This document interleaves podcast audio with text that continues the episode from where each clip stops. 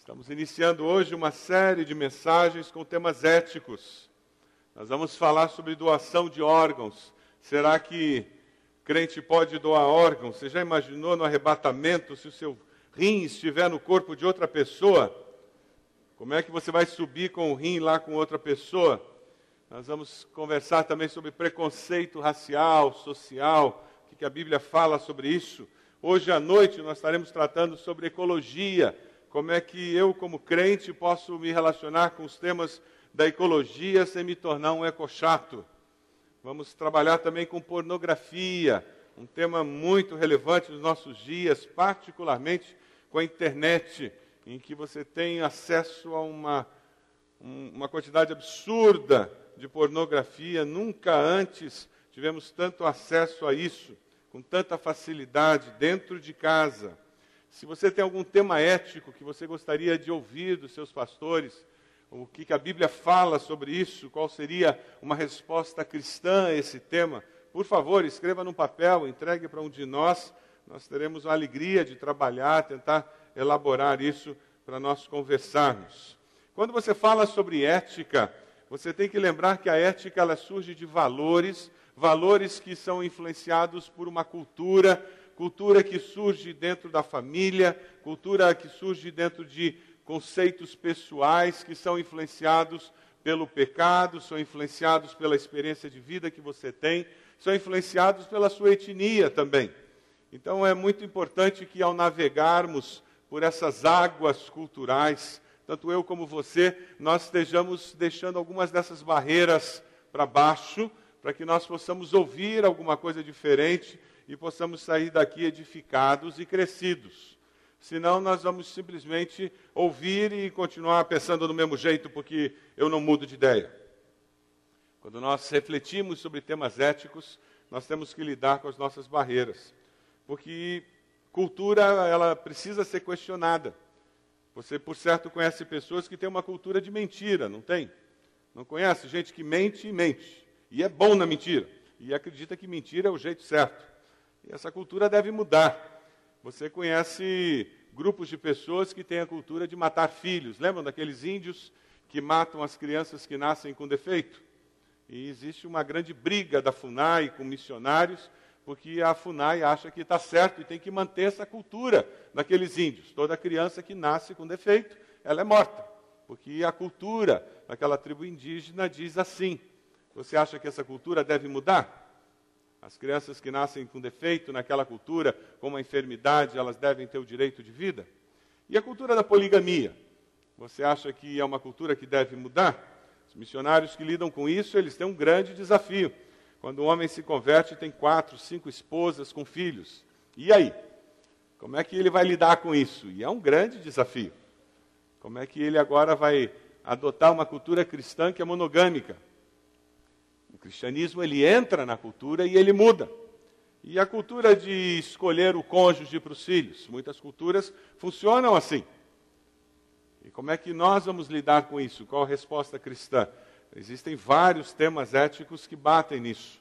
E a cultura de cortar o clitóris das jovens meninas, porque existem povos que creem que cortando o clitóris daquela jovem menina é a garantia de que quando se tornar mulher, ela vai ser fiel ao marido, porque ela não vai ter prazer no sexo. Você acha que essa característica cultural precisa ser modificada? Existem culturas, e no Brasil, e inclusive alguns evangélicos, que não, não abriram mão dessa dimensão da sua cultura. No Brasil existem grupos de homens que acreditam que aos 12, 14 anos o menino precisa ser levado ao prostíbulo para virar macho, porque quando faz 12, 14 anos, o menino precisa ser iniciado. E nada melhor do que uma profissional para iniciar o menino. E, infelizmente, alguns homens se convertem ao Evangelho, mas essa dimensão da sua cultura não é convertida. E ele continua se comportando com isso. Como alguns que andam por aí com revista Playboy dizendo que leem os artigos. Aham. Uhum. Como que a gente lida com essas coisas. O tema hoje é bebida alcoólica. Como lidar com essa questão ética da bebida alcoólica destilada ou fermentada e processada. Eu não quero ofender ninguém e muito menos passar uma visão moralista com relação ao assunto. Por favor, não me entenda mal. Mas eu quero aproveitar esse momento para nós discutirmos o que a Bíblia fala sobre o uso de bebida alcoólica, como nós nos relacionamos com isso. O que a gente está tentando fazer é descobrir um referencial ético que possa nos orientar. Nós não estamos caminhando pelo trilho do pode e não pode, do preto e branco, certo e errado, não é isso. O que nós estamos tentando construir é um procedimento do que seria um caminho mais excelente de vida cristã. Quais seriam os valores mais próprios para nós construirmos um procedimento de vida cristã? Bebida fermentada sempre houve, e você vai encontrar a referência em Noé, quando ele faz vinho e fica embriagado. É o primeiro porre da Bíblia. Você encontra isso em Gênesis 9. E depois você vai encontrar antes da existência das bebidas destiladas, que a bebida destilada é mais ou menos oito vezes, tem um conteúdo de mais ou menos oito vezes mais álcool do que, do que a bebida, bebida fermentada. Ah, você encontra Jesus transformando vinho em água, você encontra Paulo dizendo para Timóteo tomar um, um copo de vinho para resolver seus problemas de estômago. É interessante que esse é um vinho fermentado, é aquele vinho feito em casa que é a fermentação natural da uva. O vinho hoje em dia já não é só isso, existe todo um processo pelo qual ele passa. Na Idade Média, você vai encontrar a bebida destilada surgindo e os problemas de álcool, historicamente, se tornam problemas muito mais graves. A partir da Idade Média, por causa do teor alcoólico dentro da bebida, quando a destilada assume o lugar. Bebida destilada é cachaça, uísque e tantas outras. Ah, o disseminado uso do álcool, ele se torna um problema de droga, porque o álcool é uma droga que afeta a consciência. Pouco tempo atrás, na revista Veja, você encontra uma psiquiatra que trabalha nessa área de droga e achei muito interessante. Tem uma entidade ali. Uma psiquiatra que trabalha nesse, nesse grupo de droga, e ela falando sobre drogas, e, e alguém fez uma pergunta para ela, o entrevistador, dizendo: é, a maconha continua sendo a porta de entrada para o mundo das drogas? E a resposta dela foi: não. A maconha não é a porta de entrada. A porta de entrada para o mundo das drogas é o álcool. Só que a droga álcool é legalizada, então ninguém considera droga. E eles estão experimentando essa ausência da consciência na idade de 9, 10 anos através do álcool. E esse é o começo da experiência que mais tarde eles vão aprofundar com as outras drogas. achei muito interessante vindo de uma psiquiatra e de alguém que não é evangélico. Um discurso que até bem pouco tempo era quase que exclusivamente discurso evangélico. A Bíblia fala claramente sobre as questões relacionadas ao álcool e dá algumas orientações. E, de novo, não é preto, branco, certo, errado, pode, não pode, não é com essa perspectiva. Nós estamos falando de conceitos éticos. São princípios que você aplica para viver melhor. E você opta por princípios que vão levar você a um estilo de vida melhor. Vamos conversar um pouquinho sobre alguns deles. abstinência e é óbvio que vocês já perceberam que essa é a minha tese, abstinência é apresentada como a posição ideal com relação ao álcool. Há muitos anos eu fiz essa opção pessoal com relação à abstinência e mais adiante vou conversar um pouquinho sobre isso. Ah, você vai encontrar referência aos nazireus em números 6, de 1 a 4, um grupo de pessoas que optavam por não tomar álcool lá no tempo bíblico. Você vai encontrar Daniel, que numa situação específica da sua vida, querendo se distinguir daqueles que, domi que dominavam e querendo ser percebido como alguém que servia ao Deus Altíssimo, ele toma uma decisão com relação ao álcool. Resolveu Daniel firmemente não contaminar-se com as finas iguarias do rei, nem com o vinho que ele bebia. Então pediu ao chefe dos eunucos que lhe permitisse não contaminar-se. E você vai encontrar João Batista também, uma pessoa que tinha uma missão específica e ele assume essa identidade de, de ser alguém que não tomava álcool dentro desse entendimento da missão que ele cumpria como algo necessário. A Bíblia reconhece os perigos do álcool e ela apresenta. E essa é uma das dificuldades que nós temos nos nossos dias, porque o álcool é uma droga legalizada, nós lidamos com o álcool como se ele não fosse perigoso. E esse é o grande problema. Nós lidamos com o álcool como se ele não causasse dano nenhum, perigo nenhum. É só você entrar na internet e colocar alcoolismo e estatísticas, você fica assustado, abismado.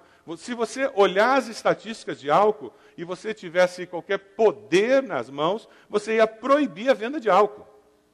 Ah, se você olhar, 60% dos acidentes de trânsito, 60% dos acidentes de trânsito tem álcool envolvido. 70% dos laudos cadavéricos do IML são mortes violentas por causa do álcool. Que sociedade responsável não toma nenhuma decisão com relação a isso? é um despropósito nós sermos levianos com relação ao álcool. O alcoolismo envolve 12% dos brasileiros. A nossa população está lidando com isso.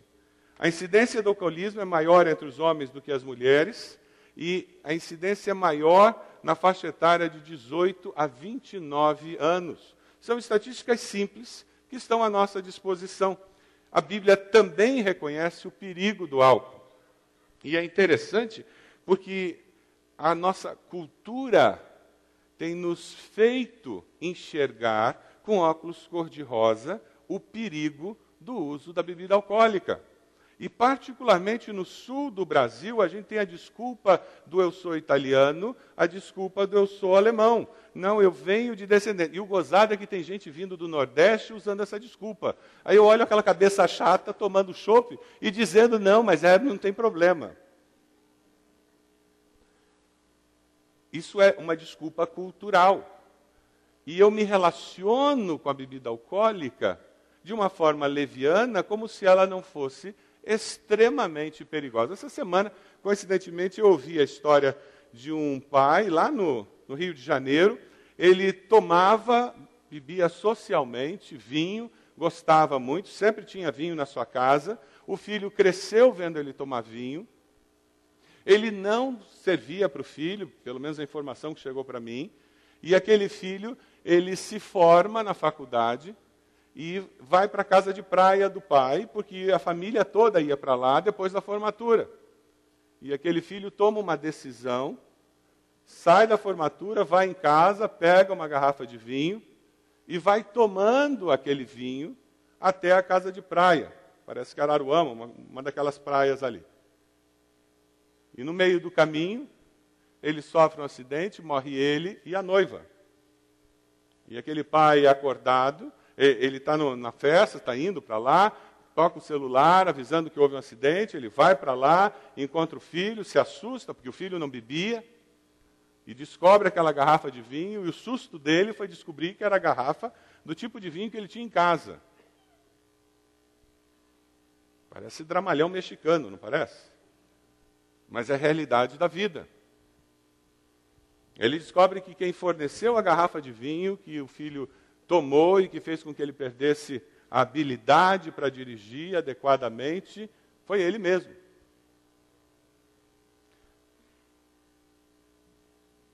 Nós lidamos com alguma coisa tremendamente perigosa como se fosse bobagem. Talvez aqueles que gostam de beber pelo prazer do beber devessem fazê-lo em casa, com a porta trancada e com a chave escondida, para não sair de casa. Essa semana eu e Ed estávamos num restaurante e eu estava preparando a mensagem. E olhando em volta, eu percebi que cerca de 90% das mesas tinham ah, cerveja, vinho e muitos estavam tomando caipirinha.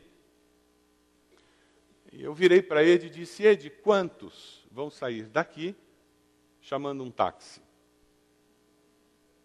Quantos? Quando a ciência já provou que uma cerveja, uma lata de cerveja, é suficiente para alterar a capacidade dos sentidos da pessoa. E nós sabemos disso. E mesmo aqueles que são fortes para a bebida, e alguns são mais do que outros, sabem que mesmo aquele que é forte para a bebida tem a sua capacidade sensorial afetada. Não é igual. Mas essa pessoa continua dirigindo. Nós lidamos com o álcool de uma forma irresponsável. A palavra de Deus nos exorta. Eu queria que a gente lesse alguns versículos que falam um pouco sobre a bebida. Não dá para ler todos, mas Provérbios 21. Vamos ler juntos esse? Provérbios 21. Quem bebe demais fica barulhento e caçoa dos outros. O escravo da bebida nunca será sábio. Quem já não lidou com aquela pessoa inconveniente, né? E nem não está necessariamente bêbado, né? Mas alguns ficam muito inconvenientes. Provérbios 23, 19 e 20. Vamos ler juntos? Escute, meu filho, seja sábio e pense seriamente na sua maneira de viver. Não ande com gente que bebe demais, nem com quem come demais. Aqui cabe uma outra mensagem ética. Não fique olhando para o vinho que brilha no copo, com a sua cor vermelha, e desce suavemente, pois no fim ele morde como uma cobra venenosa. Você verá coisas esquisitas e falará tolices. O que você faria se encontrasse uma cobra venenosa na sua casa? O que você faria? Pergunta a pessoa do lado aí. O que, você faria se encontrasse uma cobra venenosa na sua casa? Pergunta.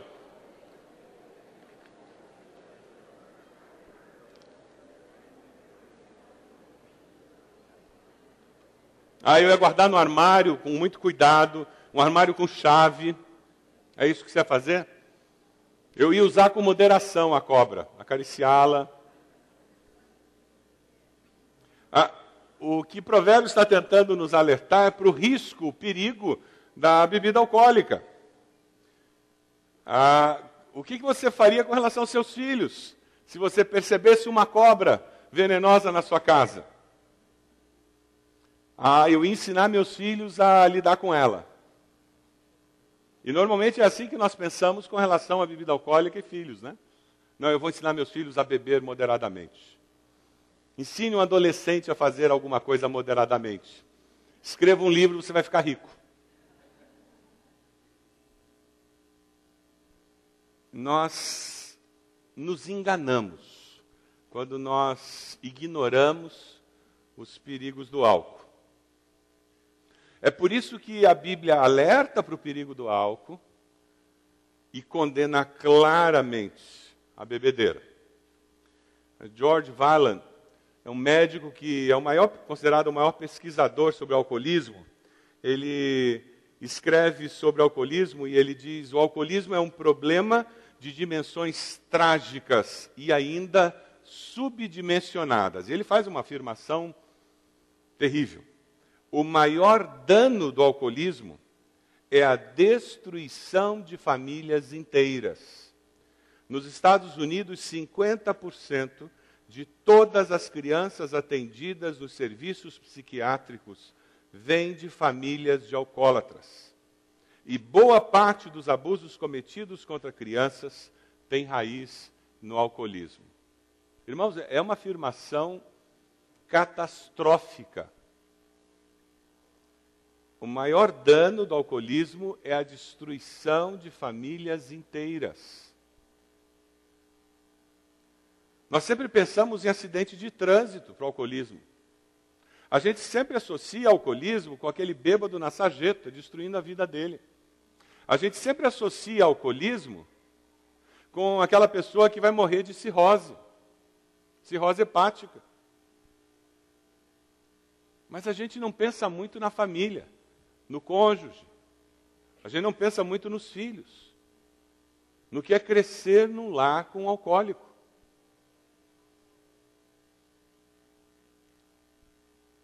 E isso é pesquisa séria. 50% das crianças atendidas nos serviços psiquiátricos dos Estados Unidos vêm de famílias de alcoólatras. Que preço que essas famílias e essas crianças estão pagando? vale a pena por causa de uma porcaria de uma lata de cerveja, ou dez latas de cerveja? Vale a pena pelo prazer de uma taça de vinho? Vale a pena pelo prazer de um cálice de vinho do Porto? Vale a pena esse risco pelo prazer de uma taça de champanhe? É sobre isso que nós estamos falando. Nós não estamos falando de pode não pode. Nós estamos falando do que é mais excelente, de qual seria a melhor opção, de como eu construo uma sociedade melhor. O apóstolo Paulo diz: Eu tenho tudo isso de vantagem sobre os judeus. Mas quando eu olho para o conhecimento de Cristo, tudo isso é esterco, é pouco demais, não vale nada, perde valor. O que nós estamos falando é, quando eu olho para a possibilidade de uma vida com Cristo, e quando eu olho para os perigos dessa vida, e particularmente hoje do álcool e das implicações, eu jogo isso fora e vou viver minha vida com Cristo sem isso. Eu já abri mão de tantas coisas quando eu aceitei a Cristo, não é verdade? O que é abrir mão de mais uma coisa? Por que, que eu não posso abrir mão do vinho, da cerveja, eu sou descendente de português e português gosta de vinho. E essa foi uma das lutas que eu tive no começo da vida cristã. Que eu gostava de um bom vinho. Mas a hora que eu comecei a ponderar as implicações e as consequências, e a possibilidade de que um filho meu pudesse vir a ter problemas com alcoolismo e ter aprendido a beber comigo, me vendo beber na minha casa, na minha mesa, a hora que eu parei para pensar que alguém que estivesse sob a minha liderança, sob a minha influência, poderia aprender a beber comigo, ou pelo menos achar que poderia se controlar, porque eu me controlava. Eu sou um cara relativamente controlado, dificilmente eu ia ser alcoólatra. No meu tempo que eu bebia, eu enchia a cara uma vez, um porre só. Um porre, uma manhã de dor de cabeça, eu disse: nunca mais eu encho a cara. Troço de doido que foi um porre, uma noite vomitando e uma manhã de dor de cabeça. Que programa de índio. Nunca mais enchi a cara. No máximo era uma taça de vinho, no máximo. Mas eu cheguei à conclusão, eu não vou nunca fazer isso. Imagino que não, embora eu não saiba se um dia eu não enchi a cara. Mas quem garante que aquela pessoa que ia se sentir autorizada me vendo fazer isso, ia se controlar. Aí, olhando para Cristo, eu disse: Sabe o que mais? Eu não uso droga por causa de Jesus. Eu não vejo pornografia por causa de Jesus. Sabe, eu não transo fora do casamento por causa de Jesus. Sabe, eu procuro fazer boas obras por causa de Jesus. Sabe, eu estou tentando falar a verdade por causa de Jesus. Eu também posso largar a mão desse negócio de de álcool por causa de Jesus, porque eu estou indo para o alvo. Eu tenho uma vida mais excelente para viver do que isso. A nossa dificuldade é que o nosso conceito de vida cristã anda muito inferior. As nossas escolhas não são buscando o caminho mais excelente. Nós temos vivido a vida cristã abrindo mão do mínimo possível do que o mundo oferece. A Bíblia condena a bebedeira claramente. George Vaillant, ele tem uma frase que eu acho muito interessante. Primeiro o homem toma a bebida, depois a bebida toma o homem. É interessante. O problema é que as pessoas elas constroem a vida delas ao redor disso. Outro dia eu fui na casa de um conhecido, eles iam viajar e a, as filhas iam fazer um churrasco com os amigos, jovens, vinte e poucos anos. Que coisa boa, bacana, né? Que, que tem em churrasco? Carne, maionese, pão. Adivinha o que, que tinha do lado da churrasqueira da casa deles? Gente, eu pensei que vinha uma multidão de jovens. Não, devia ser uns dez. A quantidade de engradado de cerveja porque para a juventude hoje, divertir-se é fazer o quê? É encher a cara. Essa é a nossa sociedade que nós adultos estamos construindo. Você vai ver a Copa, não vai? Eu conversava essa semana, e Deus é incrível, você está preparando um sermão sobre isso, Deus começa a trazer gente para contar história para você, né? Eu encontrei uma pessoa, eu descobri que ela era fornecedora de bebidas. E sabe qual é a preocupação dele? Ele me disse um número tão absurdo que eu não gravei. A quantidade de engradados de cerveja que ele tem no depósito dele é um número assim astronômico. E sabe qual é a preocupação dele? Ele disse: não vai dar para a Copa. O que, que o pessoal vai fazer na Copa? Eles vão assistir o jogo ou vão beber? Eu acho que eles vão beber. O jogo é desculpa para encher a cara, não é verdade? Não é assim? E o curioso, sabe o que é? Aí eu quero ver você, crente, que, que gosta de tomar umas e outras. Aí você vai estar lá vendo o jogo, tomando umas e outras. Aí você vai, no meio do intervalo e tal, aí o cara vai dizer, pô, gostei daquele livretinho que você me deu aquele da Copa que você comprou aqui na igreja, deu para ele. Aí você vai ter sobriedade para explicar para ele sobre Jesus, né?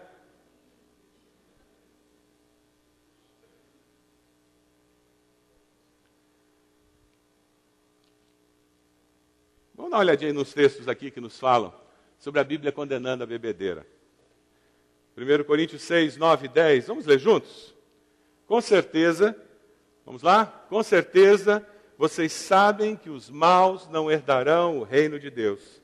Não se enganem, não herdarão o reino de Deus os imorais, os que adoram ídolos, os adúlteros, os homossexuais, os ladrões, os avarentos, os bêbados, os difamadores, os marginais. É verdade que nós temos facilidade de ver que os homossexuais, os ladrões, os idólatras não vão para o reino de Deus, não são salvos? E aquele que vive enchendo a cara, vai ou não vai para o reino de Deus? Não é verdade que você é. Ah, fala a verdade. Isso é cultura desculpando pecado. É cultura transformando o pecado em pecadinho. Tem vários outros textos, eu queria ler Efésios 5,18. Vamos ler juntos? Não se embriaguem, não se embriaguem, pois a bebida os levará à desgraça. Ao contrário, encham-se do Espírito de Deus. O que, que a bebida vai fazer? Nos levar à desgraça. A Bíblia nos dá razões para não bebermos. Algumas razões. Vamos lá. O cuidado com o corpo é muito importante. 1 Coríntios 6,19 nos diz: será que vocês não sabem que o corpo é o templo do Espírito Santo que vive em vocês e foi dado por Deus? Vocês não pertencem a vocês mesmos. Ah, pastor, mas o vinho é bom para a saúde, suco de uva também. E a medicina diz que álcool não faz bem para o fígado. Você sabe disso, né? Então você pega tudo que você precisa do suco de uva e você vai estar bem de saúde e para de forçar a barra com o teu coitadinho do teu fígado. A nossa vida não pode servir de obstáculo no crescimento dos outros. A minha liberdade para beber não deve ser o início do fim para alguém que eu amo. Como beber com moderação quando alguém que aprendeu a beber conosco perdeu o um emprego? Quando a angústia tomou conta do seu coração? O que é beber moderadamente quando o dinheiro acabou? quando o divórcio chegou, eu conheço um pai que bebe moderadamente, não mais do que meia taça de vinho, raramente mais do que meio copo de cerveja. O filho aprendeu. Durante um tempo ele foi moderado. Quando o divórcio chegou, ele se tornou um alcoólico, quase perdeu a vida. Em um palmo de água no lago da chácara. Porque ele estava alcoolizado. E ele caiu. Se não fosse o chaqueiro, ele teria morrido. Porque ele estava alcoolizado e ele não conseguia se levantar num palmo de água. Mas o pai nunca passou de meio copo. Pois é. Já o filho não foi assim. Minha liberdade pode ser o início do fim. Como é que eu uso essa liberdade que eu tenho? Essa é a pergunta. Como eu uso a liberdade que Deus me deu? E certamente eu vou prestar contas de, dessa liberdade que Deus me deu.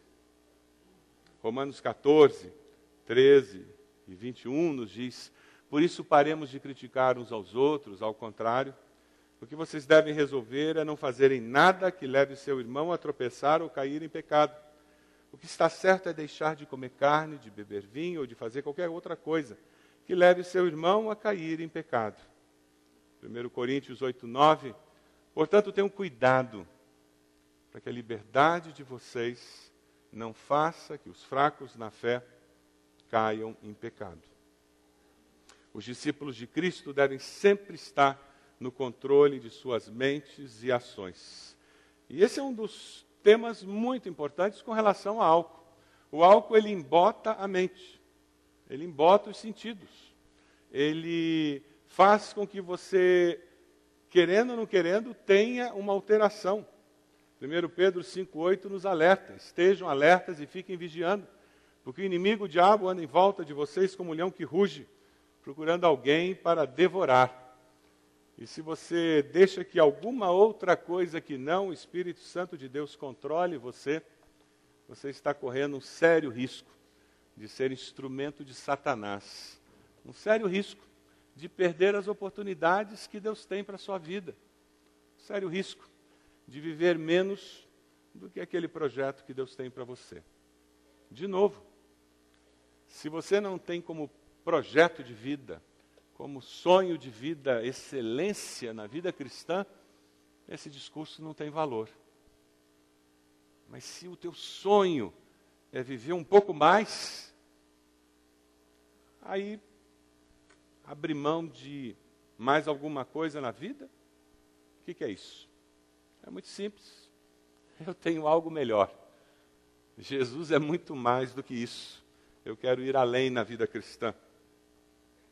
A nossa luta é porque nós estamos vivendo hoje no Brasil segunda, terceira, quarta, quinta geração de evangélicos.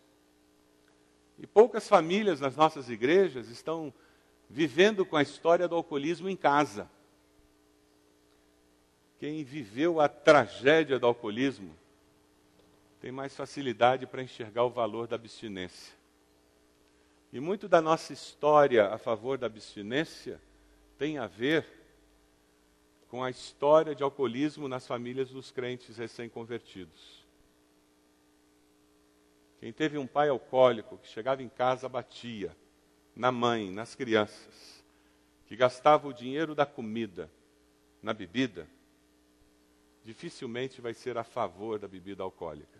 Se for, está agindo com muita irresponsabilidade.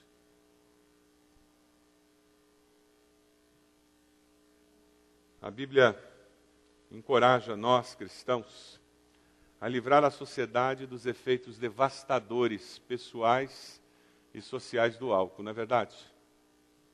Como nós seremos uma voz profética na sociedade se nós estivermos usando álcool indiscriminadamente?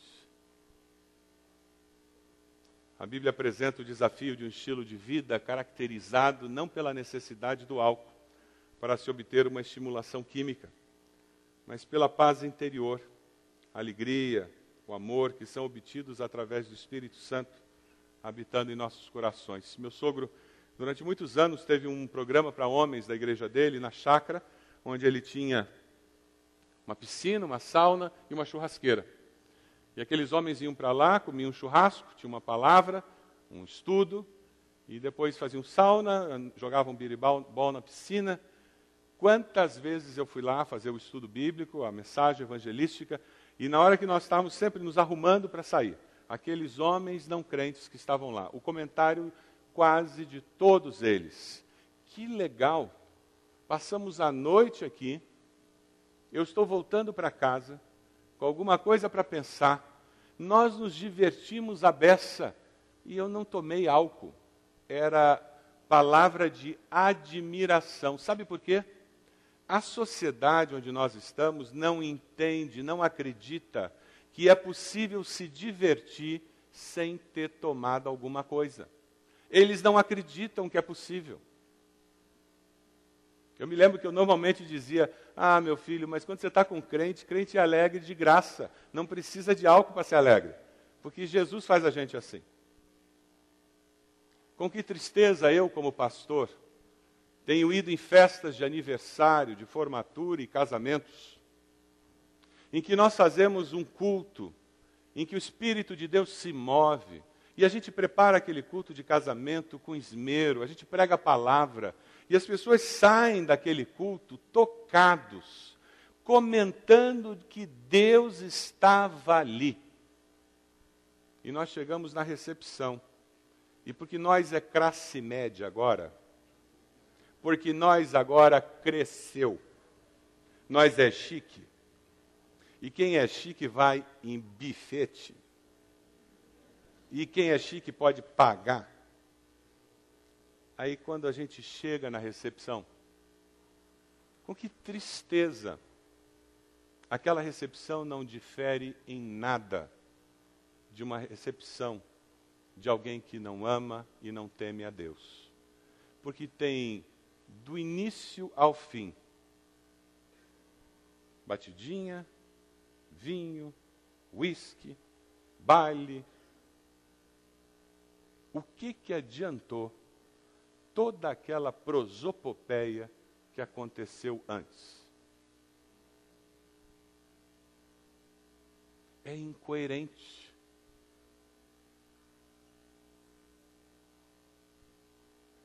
Que voz profética essa igreja tem? aquilo que aconteceu antes é diluído no que acontece depois e desaparece. No nosso casamento, 31 anos atrás, nós optamos por não ter bebida alcoólica. Eu tenho parentes da minha esposa que até hoje, quando nós nos encontramos, eles mencionam duas coisas que não teve bebida alcoólica, porque ele não se conforma até hoje. Aí depois ele diz: Mas como foi bonito, a gente sentiu Deus. De alguma forma foi diferente aquele casamento para ele. A gente não quer ser diferente só por ser diferente. A gente quer que essa diferença aponte para Deus. o optar por abstinência é uma maneira de nós estarmos dizendo o conhecimento de Cristo é suficiente para mim. E eu vou romper até com etnia e cultura familiar e cultura da minha sociedade. Alguns anos atrás eu vi alguém explicar esse negócio de bebida alcoólica de uma maneira achei muito interessante e didática. Eu queria compartilhar com você rapidinho. Vamos lá. Coloca aí. São três cadeiras, você tem três posições com relação ao álcool, e você que está aqui, você está sentado numa dessas cadeiras. A primeira cadeira é a cadeira da abstinência. E na tua cabeça você diz: Não, eu não tomo álcool, esse assunto resolvido, eu não bebo. A outra cadeira é você diz assim: Não, eu bebo socialmente. Ocasionalmente eu tomo uma taça de vinho, eu tomo uma batidinha. Ocasionalmente você bebe. Você bebe socialmente. E a outra é você é ligado à bebida alcoólica, você enche a cara mesmo. Você chupa o que pode, você cai e você é um bebum. São as três posições. Você está sentado numa das três cadeiras. Todos nós. É verdade. A cadeira do bebum, a Bíblia é clara dizendo que ninguém pode estar lá. Fechado, o crente não pode estar lá, é a cadeira errada. A Bíblia é muito clara. Ora, se você olha as outras duas cadeiras, qual delas está mais próxima da cadeira do bêbado? Quem tem mais chance de um dia encher a cara? Quem já prova, já toma, já aprecia ou quem nunca prova?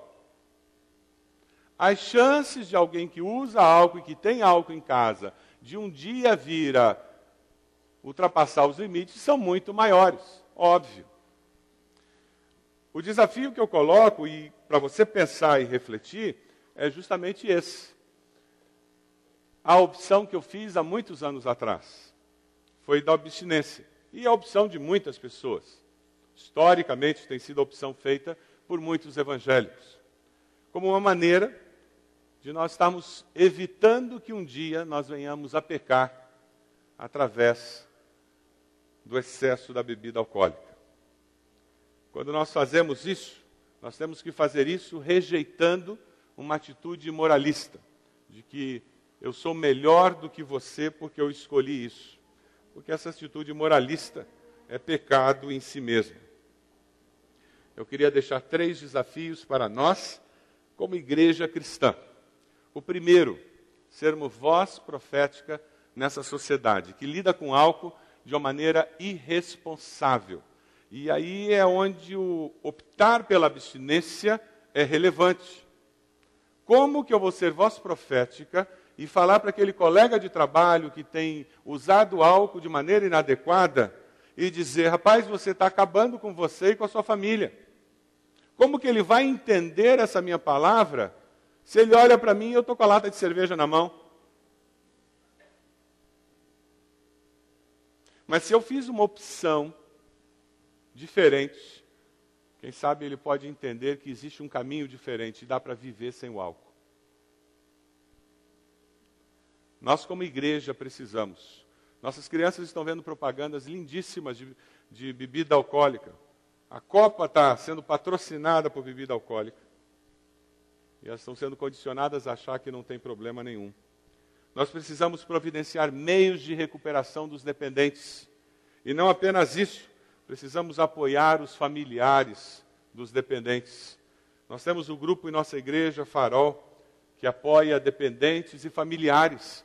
Nós precisamos divulgar esse ministério, precisamos apoiar esse ministério.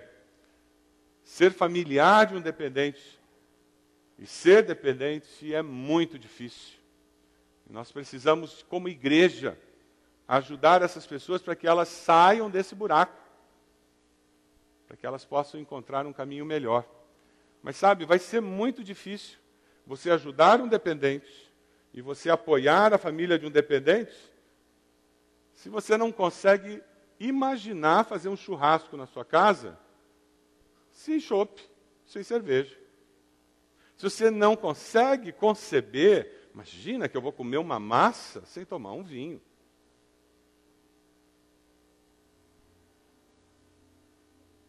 Como nós vamos ajudar a nossa sociedade, que é uma sociedade escravizada pelo álcool,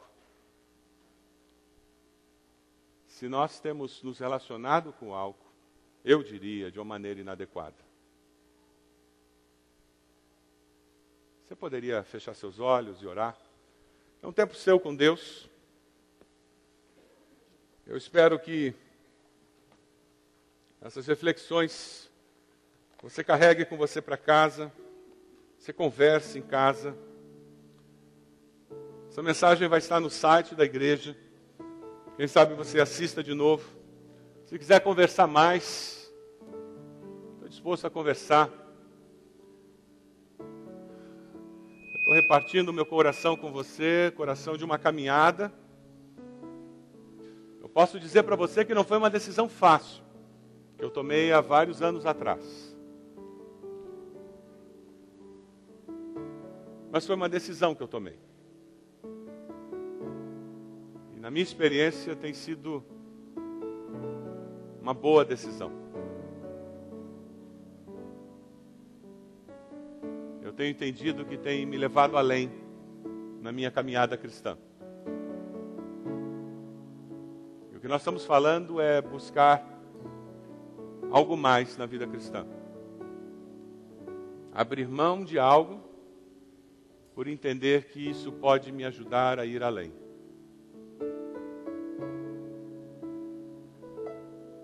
Se você quer tomar alguma decisão, se você quer que Deus esteja falando com você, dando mais discernimento, nesse assunto, coloque-se de joelhos aí onde você está. Esse gesto dizendo, Pai, abre a minha mente, me ajuda a entender melhor esse assunto. Quem sabe você está aqui e você tem consciência que você é escravo da bebida. Esse é um assunto que mexe com você.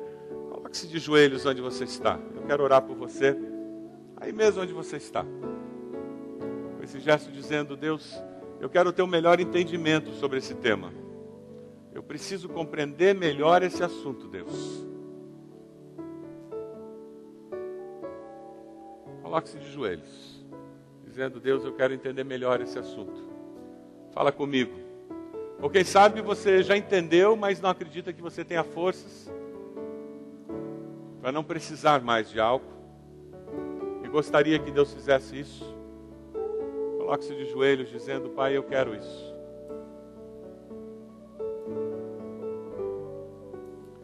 Deus, eu quero orar por esses que estão de joelhos, pedindo bênção do Senhor sobre as suas vidas. Eu quero orar por mim, por nós, pedindo discernimento dos céus, sabedoria dos céus. Pai amado, nós clamamos em nome de Jesus, pedindo que o Senhor esteja nos conduzindo nos teus caminhos, nos dando discernimento de como nós podemos viver a vida cristã com mais excelência. Ó oh, Deus, nós não queremos ser legalistas nem moralistas, mas queremos ter uma ética, Senhor, que nos Ajude a ter uma voz profética na sociedade, uma voz de transformação. Ó Deus, nós clamamos em nome de Jesus, que nós, como igreja, possamos produzir transformação em nossa sociedade. Abençoa-nos, ó Pai, em nome de Jesus. Amém.